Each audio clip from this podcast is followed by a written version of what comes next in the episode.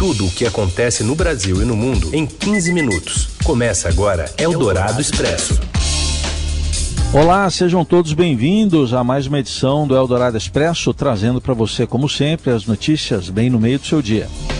Primeiro em FM 107,3 na Rádio Eldorado e depois a qualquer hora em qualquer lugar em versão podcast. Eu sou Raíssen Abac, estou ao lado do Leandro Cacossi, no Jornalismo à Distância, e estes são os principais destaques da edição desta quarta, 9 de dezembro de 2020. Governo Jair Bolsonaro decide zerar a taxa de importação de revólveres e pistolas. A medida vale a partir do dia 1 de janeiro.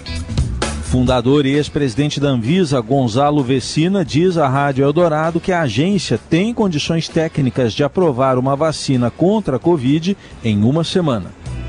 E ainda o Enem da pandemia mantido para janeiro, os negros como principais alvos de mortes pela polícia e a resposta ao racismo na Champions League. Eldorado Expresso tudo o que acontece no Brasil e no mundo em 15 minutos. O Comitê Executivo de Gestão da Câmara de Comércio Exterior zerou a alíquota do imposto de importação de revólveres e pistolas. A mudança que era a mudança na alíquota que era de 20% foi publicada no Diário Oficial da União desta quarta-feira. A medida vale a partir do dia 1 de janeiro de 2021. A flexibilização de regras que facilitem a posse e o porte de armas no país é uma das bandeiras de campanha do presidente Jair Bolsonaro. Pelas redes sociais, ele comentou a medida em resposta a um seguidor que cobrava a promessa eleitoral. Em reunião ministerial no dia 22 de abril, cujo vídeo foi divulgado por ordem do Supremo Tribunal Federal, o presidente defende armar a população para, segundo ele, evitar a ditadura. A frase dele foi: Eu quero todo mundo armado, que o povo armado jamais será escravizado. Foi o que disse Bolsonaro na ocasião. Eldorado Expresso.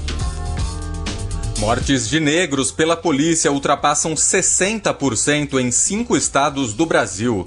Direto do Rio de Janeiro, as informações com Márcio Douzan.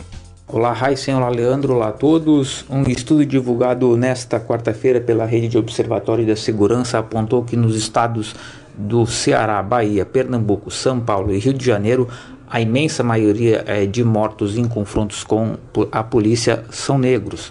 Os dados se referem a 2019 e são baseados em números oficiais conseguidos via Lei de Acesso à Informação junto às secretarias de segurança pública desses cinco estados. Chamou a atenção e alarmou os pesquisadores que no estado da Bahia, por exemplo, 97% dos mortos em intervenções com agentes do estado eram negros. Em Pernambuco, esse número chegou a 93%. Em São Paulo, segundo dados oficiais, vale ressaltar, 64% dos mortos em confrontos com policiais eram negros e é um estado que, segundo o censo do IBGE, 34% da população é negra e 64%, repetindo, foram o total é, de mortos. Outro dado que alarmou pesquisadores é que no estado do Ceará, em 2019, em 77% dos casos em que houve mortes em confrontos com a polícia não foi informado é, a cor é, da vítima. E o que para os pesquisadores isso revela que há um racismo institucionalizado é, em alguns, alguns estados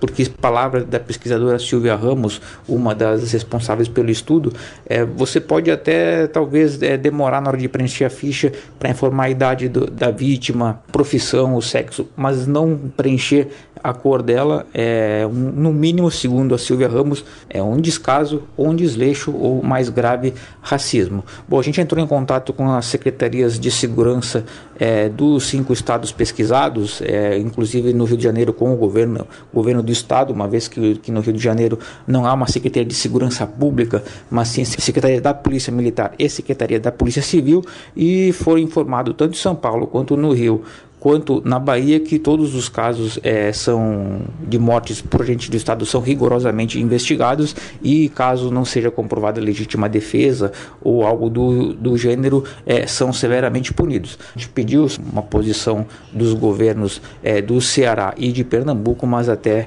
é, o final dessa manhã a gente não teve retorno. Eldorado Expresso. O Instituto Nacional de Pesquisas Educacionais pretende manter a aplicação do Exame Nacional do Ensino Médio em janeiro, mesmo com a recente escalada de infecções e mortes pela Covid-19 no Brasil. A afirmação foi feita ao Estadão pelo presidente do INEP, Alexandre Ribeiro Lopes.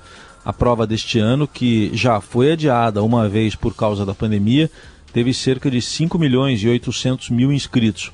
O exame, que é a principal porta de entrada para o ensino superior público e privado, será realizado para a maioria dos candidatos nos dias 17 e 24 de janeiro. Já a versão digital organizada pela primeira vez nesta edição está marcada para 31 de janeiro e 7 de fevereiro.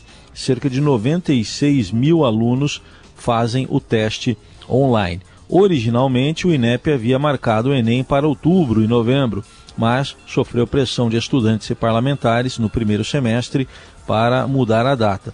Segundo o presidente do INEP, foram adotadas medidas para garantir a segurança tanto para quem aplica quanto para quem faz a prova. Eldorado Expresso. Eduardo Pazuello diz que cabe ao Ministério da Saúde imunizar a população e ignora a Coronavac. Informações com Matheus Vargas.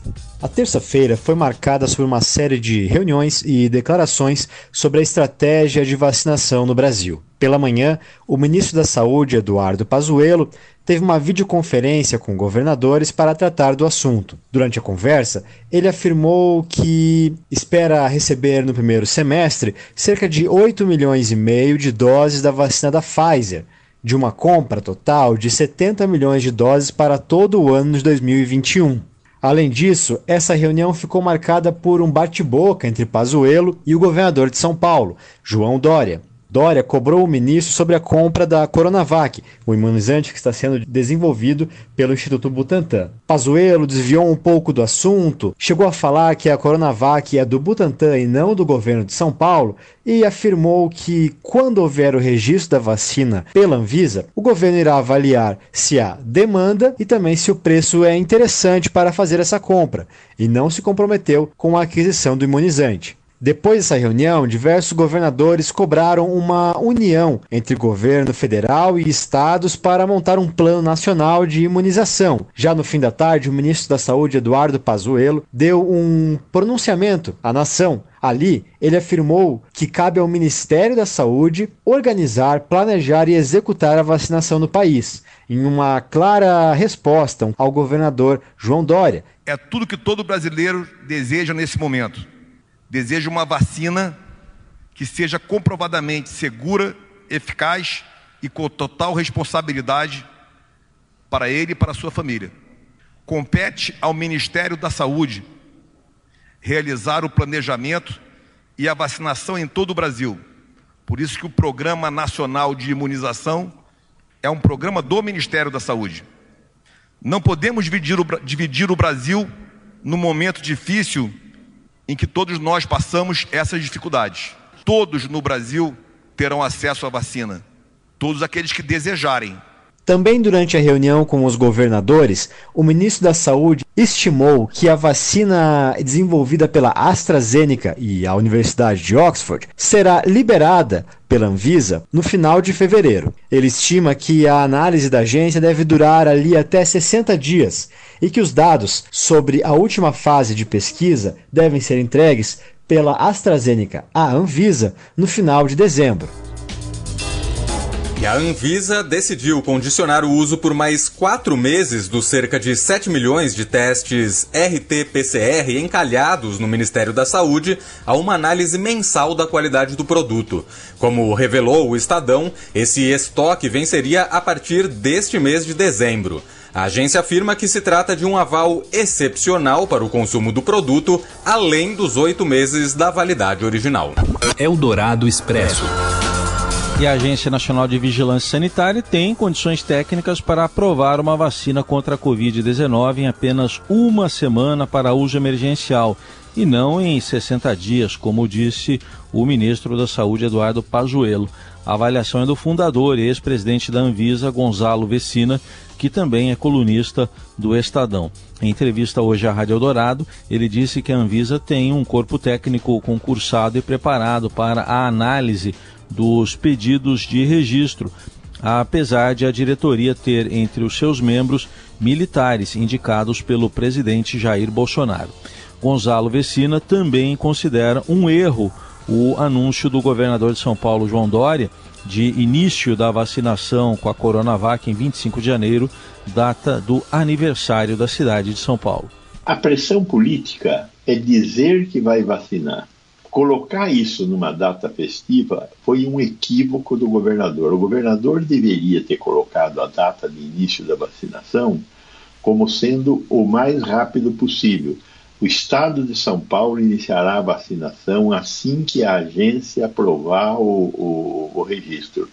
Se a agência aprovar o registro, se, se, se, se, o Butantan entrar com o pedido de registro no dia 15 de dezembro, como está anunciando, e, e a nossa Anvisa conseguir, porque tem condições de fazer isso, o que a agência inglesa fez, aprovar em uma semana, ou seja, ler a documentação complementar que está sendo entregue e, em ela estando de acordo com as exigências legais, aprovar a, o uso emergencial da vacina, por que não começar a vacinar dia 30 de dezembro? A gente faz uma pausa no Eldorado Expresso e já já a resposta do futebol ao racismo. Eldorado Expresso. A rádio dos melhores ouvintes. Eldorado. A partir do dia 14 de dezembro, você vai conhecer as novas músicas do selo Eldorado de qualidade. Lançamentos, carimpagens sonoras, aquelas que você só vai ouvir aqui. Vanusa.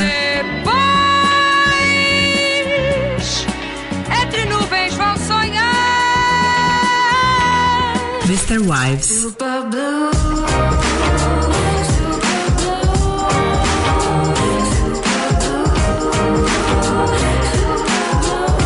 Melody Gardot e Antônio Zambujo. Eu tava lá, eu tava lá, eu tava lá, só você não vê. Novo lote do selo Eldorado de qualidade. Estreia dia 14 de dezembro na Rádio dos Melhores Ouvintes. Chega ao Expo Center Norte em São Paulo, a maior exposição indoor de luzes de Natal do Brasil. Traga a família para um passeio emocionante e inesquecível, com mais de 200 esculturas iluminadas, algumas interativas e gigantes. Um programa para fazer de carro no estilo drive-thru, seguindo todos os protocolos de segurança. Para mais informações, acesse www.luminafest.com.br. Ingressos limitados. Compre o seu. Para fortalecer a alfabetização, o governo federal, por meio do Ministério da Educação, trouxe para o país o Grafogame, um aplicativo para celulares, tablets e computadores para os alunos praticarem em família atividades educativas e muito divertidas e os professores utilizarem nas aulas. Conheça o Grafogame em alfabetização.mec.gov.br e baixe gratuitamente nas lojas virtuais. Ministério da Educação, Governo Federal, Pátria Amada Brasil. Traga a natureza para perto de você. Na arquitetura, paisagismo e decoração, Palimanã Revestimentos Naturais. Natural, simples e belo. Palimanã, Rua Lisboa 393. O impacto da tecnologia nos processos de negócio é assunto do Start, com Daniel Gonzalez, toda quarta-feira, às nove da noite. Oferecimento NEC, tecnologia para sociedades conectadas, seguras e protegidas. É disso que o Brasil precisa. É isso que a NEC faz. Orchestrating a brighter world. NEC. Seu dinheiro em ação. Os destaques da bolsa.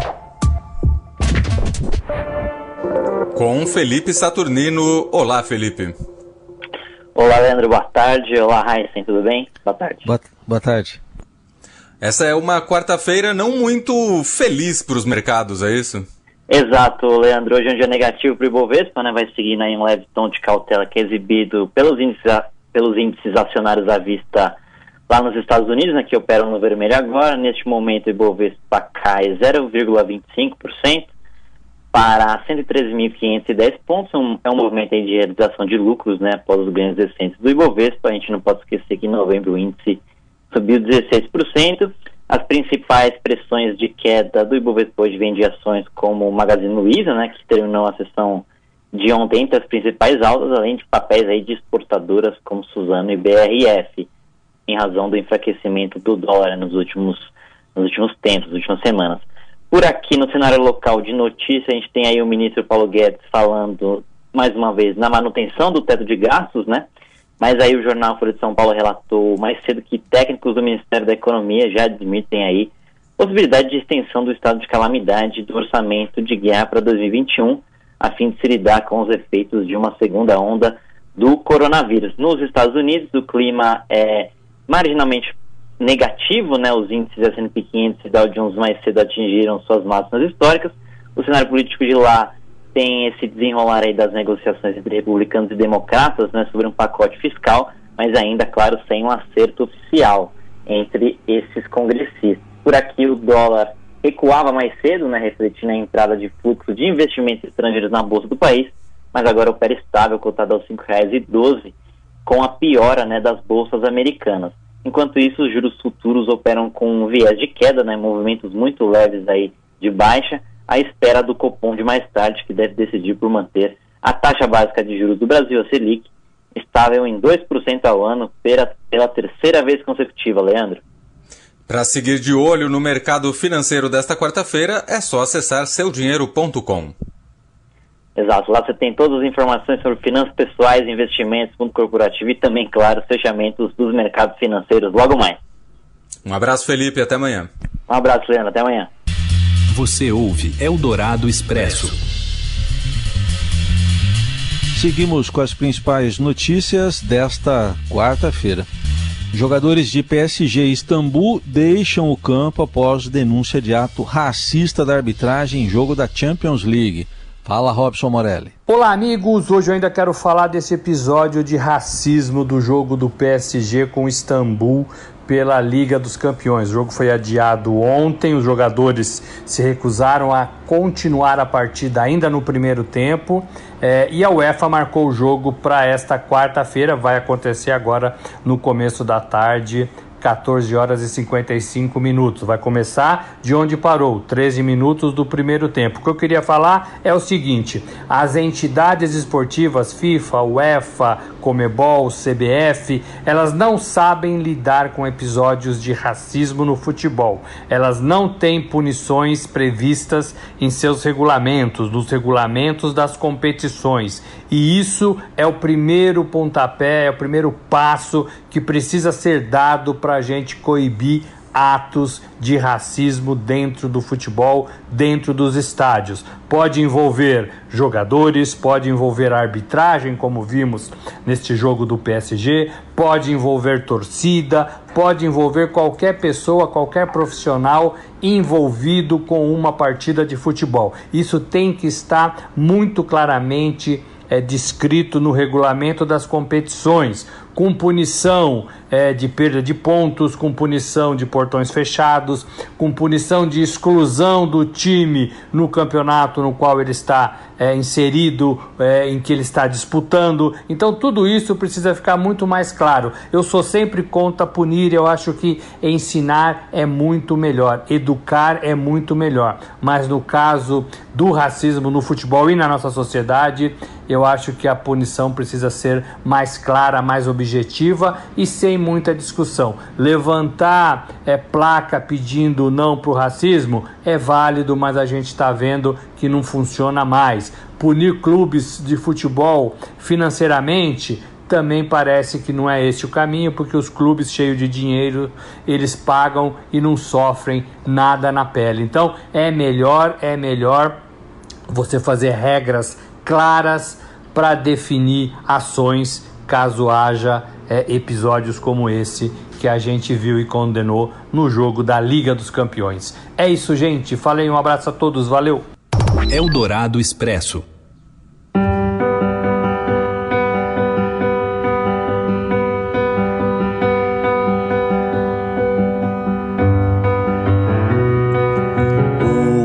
Divulgou hoje os rankings com os nomes mais buscados na internet este ano em todo o mundo nas áreas de cultura e entretenimento.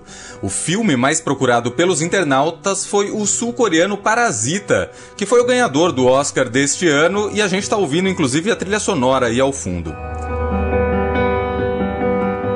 Na sequência aparecem 1917 e Pantera Negra. Já a série que mais despertou curiosidade nas pessoas foi Tiger King da Netflix, que mostra a história de um excêntrico criador de tigres nos Estados Unidos. Na sequência tem Cobra Kai, Ozark, The Umbrella Academy e O Gambito da Rainha, todas elas também da Netflix. Na área musical, a primeira colocada foi a cantora Shakira, graças ao show do intervalo do Super Bowl. E entre os atores e atrizes, o mais buscado foi Tom Hanks, que em março deste ano foi diagnosticado com Covid-19. E eu agora, Heisen, vou em busca do meu almoço. Opa, eu também vou.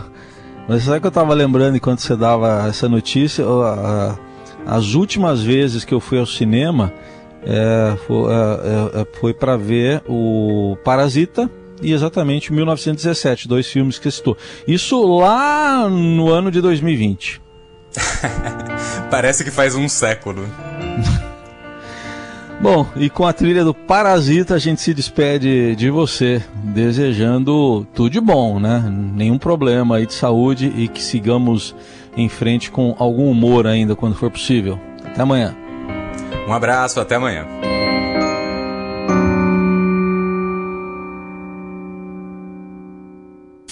Você ouviu Eldorado Expresso tudo o que acontece no Brasil e no mundo em 15 minutos.